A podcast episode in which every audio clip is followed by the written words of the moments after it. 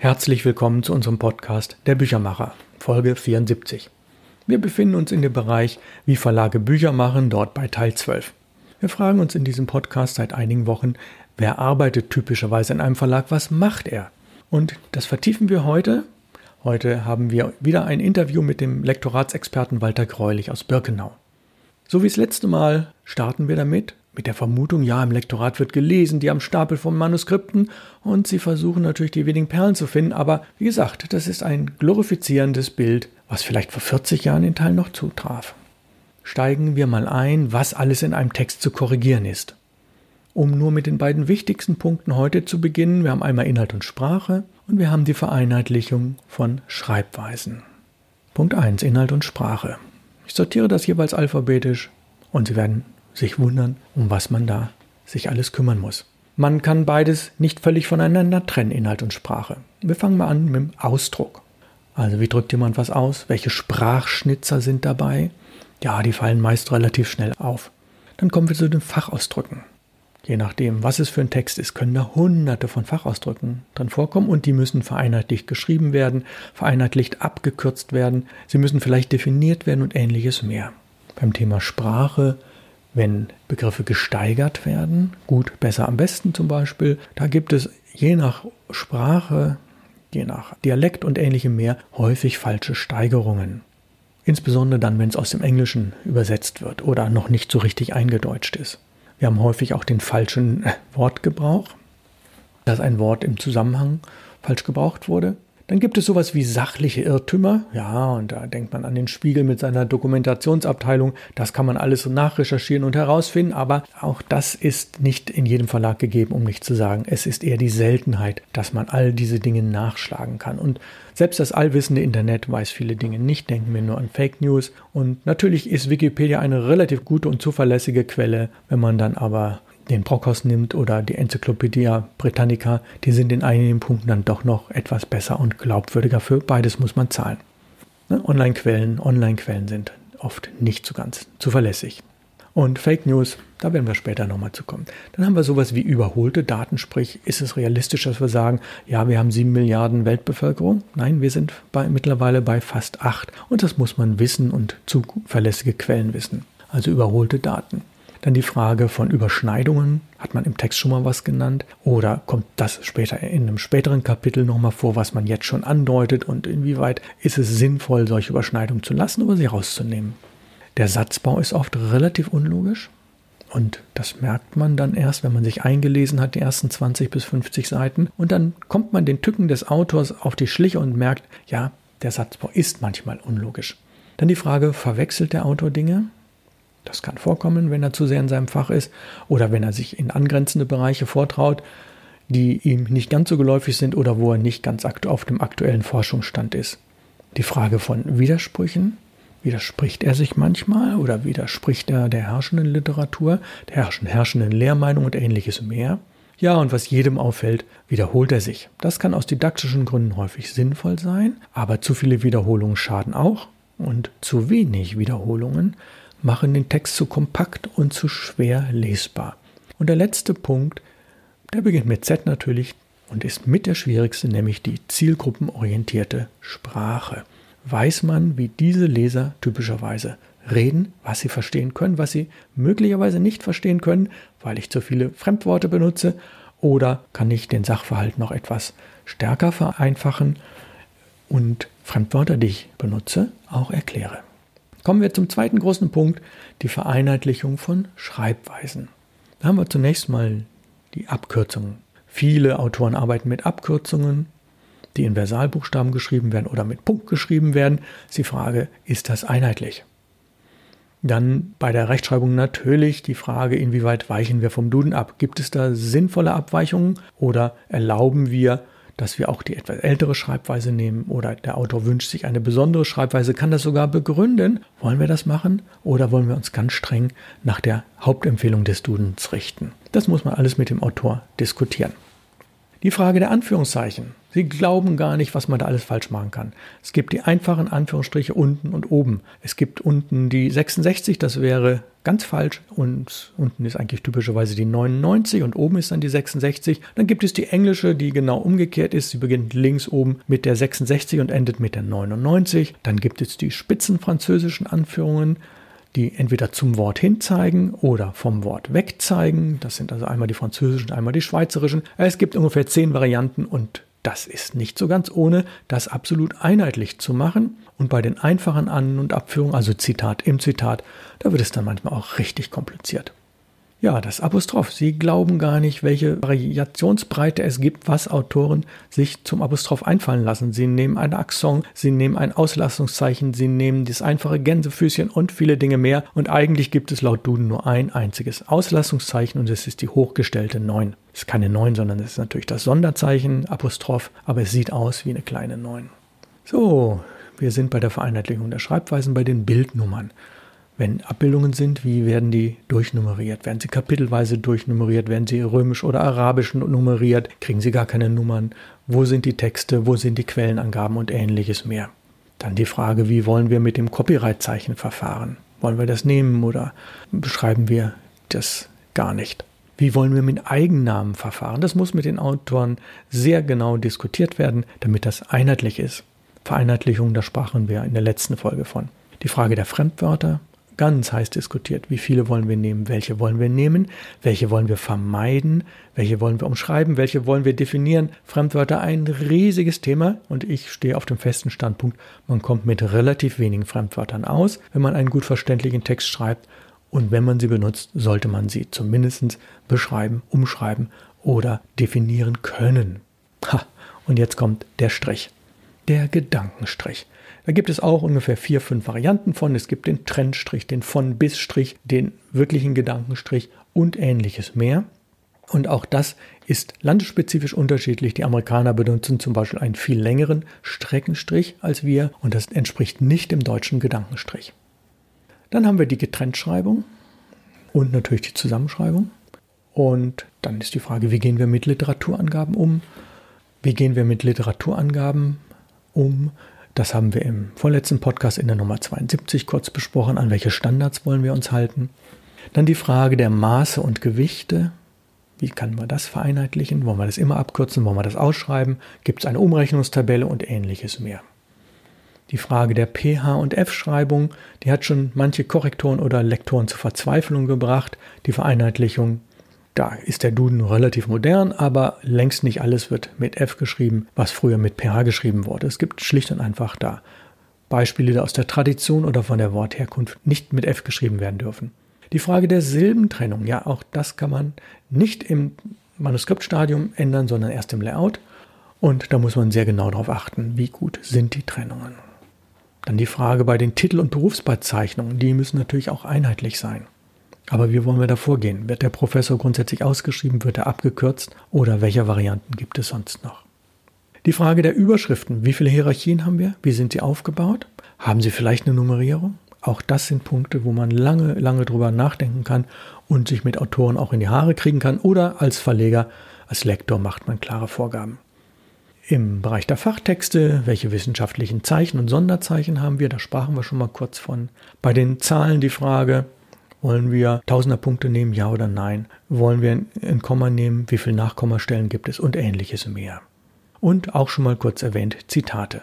Zitate, die Namen der Autoren, die Daten, wie wollen wir das hervorheben? Wollen wir das beispielsweise in Kapitelchen machen? Wollen wir das in Kursiv machen und ähnliches mehr? Und der letzte Punkt ist die Zitierweise. Und da hatten wir auch schon von gesprochen in Folge 73. Heute geht es allerdings auch um technische Dinge, und wir haben erneut ein Telefonat mit Walter Greulich und meine Fragen beziehen sich eben auf die technischen Aspekte im Lektorat. Lassen Sie sich überraschen. Ja, wir beschäftigen uns seit einigen Folgen mit dem Thema Lektorat, mit den Arbeitsabläufen im Verlag, mit der Kommunikation zwischen Autor und Lektor. Und der Beruf des Lektors ist ein sehr spannender Beruf. Und am Telefon haben wir, wie auch schon letzte Woche, Walter Greulich. Und Walter Greulich ist Experte, insbesondere was die digitale Arbeit angeht. Das heißt, die Arbeit mit Word und anderen Programmen. Wie kann man die Arbeit so optimieren? Ich habe ihm vorab drei Fragen gestellt. Und ich begrüße Sie erstmal herzlich. Und meine erste Frage, Word kann doch auch ein Stichwortregister erstellen. Warum sollte ein Verlag stattdessen einen Indexexperten bezahlen? Ja, schönen Dank erst nochmal für die Einladung zu dieser Podcast-Reihe. Ja, warum kann Word äh, oder Word kann Stichwortregister erstellen, wie Sie ja schon gesagt haben. Äh, warum stattdessen einen Indexexperten?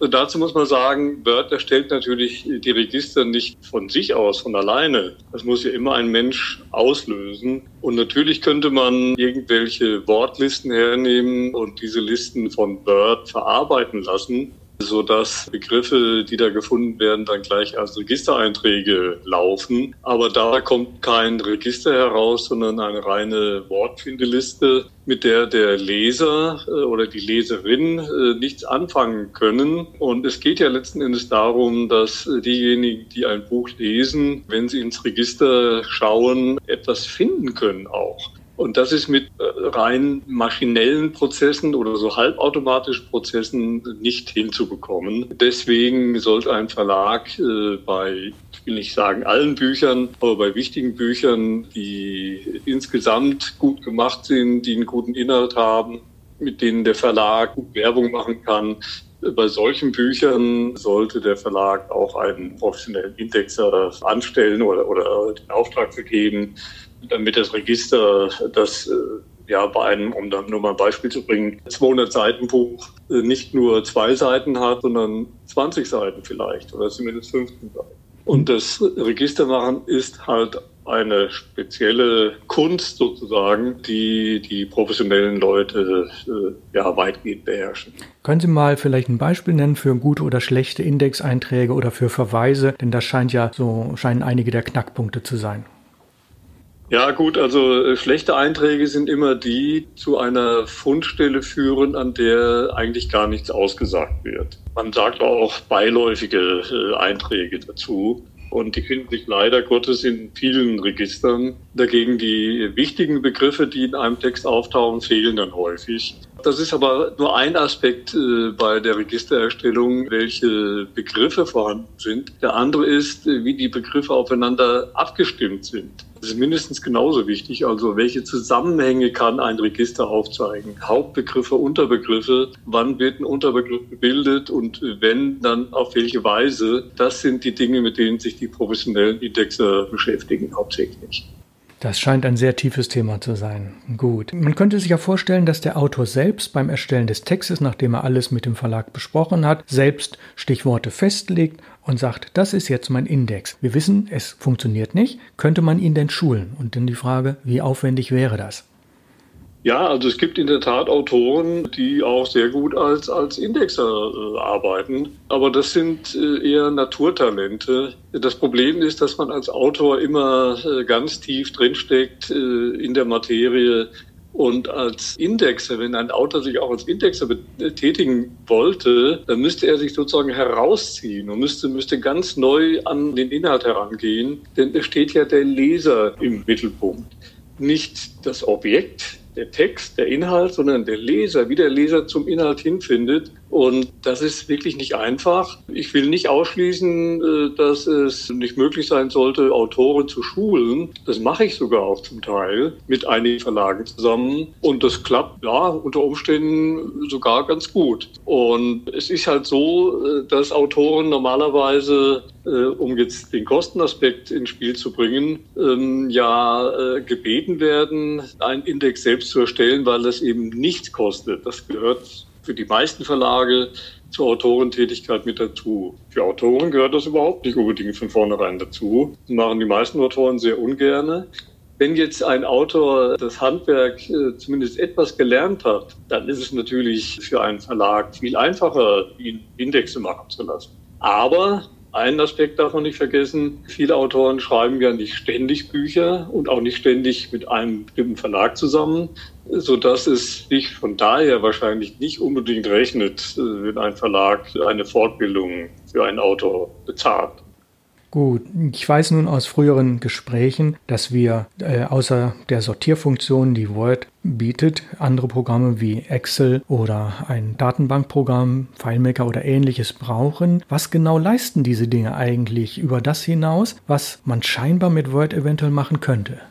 Also ich muss natürlich vorausschicken, mit Word kann man fast alles machen Man kann Word auch als äh, kleine Datenbank verwenden. Man muss halt wissen, wie. Und das ist dann nicht so einfach. Die anderen Programme, Excel oder Datenbankprogramme, die bieten von sich aus halt so Dinge wie Inhalte selektieren zu können, unter Mengen von Begriffen äh, dann vor sich zu haben, die man natürlich, weil es um eine kleinere Zahl geht, als um das Gesamtregister viel besser im Blick hat und bearbeiten kann. Und die einzelnen Funktionen, dass man einen Unterbegriff zu einem Hauptbegriff machen kann, solche Dinge, die sind mit Excel oder Datenbankprogrammen viel einfacher. Und darüber hinaus gibt es aber, und das sollte ich an dieser Stelle auf jeden Fall erwähnen, spezielle Registerprogramme, die den Komfort der Bearbeitung äh, des Registers, auch der Erstellung, aber vor allen Dingen der Bearbeitung deutlich erhöhen, äh, damit die äh, Geschwindigkeit erhöhen, also dazu führen, dass oder dazu beitragen, dass ein Register viel schneller fertig werden kann, als wenn man es auf andere Weise erstellt. Es ist aber, wie gesagt, immer so, wenn man sich mit einem Programm wirklich gut auskennt, eben auch mit Word, dann kann man auch mit Word auf sehr schnelle Weise ein qualitätsvolles Register erzeugen.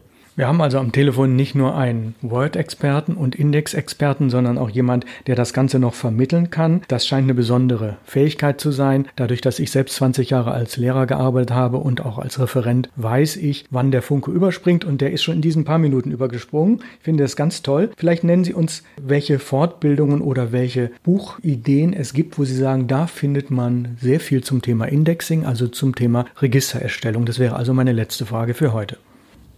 Ja, im deutschsprachigen Raum gibt es äh, herzlich wenig äh, zum Thema Registererstellung. Ich will jetzt nicht unbedingt Eigenwerbung machen, aber äh, ich habe unter anderem bei Ihnen, Herr Plenz, im Input Verlag ein kleines Buch gemacht zum Registererstellen. Und ich habe im letzten Jahr ein Buch zu Indexing mit Word gemacht, äh, ein 300 Seiten starkes Buch, in dem ich auch äh, Regeln, äh, ganz allgemeine Regeln zur Registererstellung vorstelle und dann aber vieles, ja, sehr umfänglich beschreibe, was mit Word alles möglich ist. Warum man das auch machen sollte, zum Beispiel auch, weil es um Weiterverarbeitung geht. Es bleibt ja nicht unbedingt der Text immer in Word drin und die Registerbegriffe in Word, sondern man will vielleicht anschließend mit, mit InDesign InDesign oder einem anderen Programm weiterarbeiten und möchte das, was da im Vorfeld gemacht wurde, alles nutzen können. Und ja, das beschreibe ich unter anderem auch in meinem Buch. Und ansonsten gibt es ähm, äh, einige wenige Fortbildungen, die wir im deutschen Netzwerk der Indexer,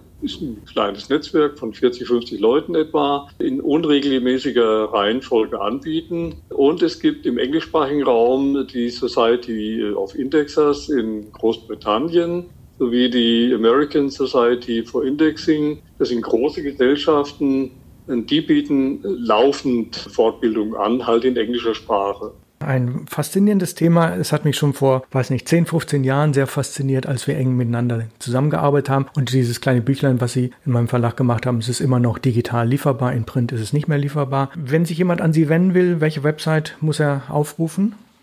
Ja, in dem Fall würde ich äh, vorschlagen, äh, die Seite www.indexing-and-more.de aufzurufen. Das ist eine meiner Webseiten, die unter dem Dach Publishing and More existieren. Auch bei Formatting and More äh, ist einiges, was die Technik angeht, äh, zur Registererstellung zu finden. Und dann gibt es natürlich noch die Webseite des deutschen Netzwerks der Indexer www.d-indexer.eu. Okay, eine europaweite Seite, die Indexer Europas und die Geschäftssprache ist Englisch. Herr Greulich, ich bedanke mich sehr, sehr herzlich für das Gespräch und wir können ja gucken, dass wir im Spätsommer oder Herbst nochmal äh, miteinander wieder telefonieren und wir hoffen natürlich auch auf die nächste Messe, von der wir natürlich noch nicht wissen, ob sie überhaupt im Oktober stattfinden wird, aber äh, es gibt andere Gelegenheiten und dazu haben wir jetzt das Telefoninterview gewählt. Einen schönen Tag wünsche ich Ihnen noch und auf Wiedersehen für heute. Ja, schönen Dank Ihnen auch. Wir wollen in unserem Podcast das Technische nicht zu sehr vertiefen. Dazu gibt es Seminare und Bücher, beispielsweise über das Formatieren in Word mit Absatzformaten und Zeichenformaten. Kleine Anmerkung. Benutzt ein Lektor beispielsweise Absatz- und Zeichenformate oder der Korrektor, kann der Aufwand eines 200 Seiten Buches von beispielsweise 20 Stunden auf unter 10 Stunden reduziert werden. Für das Layout. Eine Ersparnis, die fast 1000 Euro ausmachen kann. Denn wenn man alles richtig macht, wird vollautomatisch die Word-Schrift, durch die richtige Layoutschrift übernommen. Wirklich genial. Und das bei tausenden von Formatierungen. Vollautomatisch. Der Layouter hat fast nichts mehr zu tun. Voraussetzung ist, sie haben sich gut abgesprochen und haben die Tests gemacht, sodass sie sagen, ja, das funktioniert. In der nächsten Woche kommt die Folge 75, schon wieder ein kleines Jubiläum in der Rubrik Wie Verlage Bücher machen, Teil 13. Bleiben Sie unserem Podcast treu. Ich grüße Sie herzlich aus Hamburg. Mein Name ist Ralf Plenz, der Büchermacher.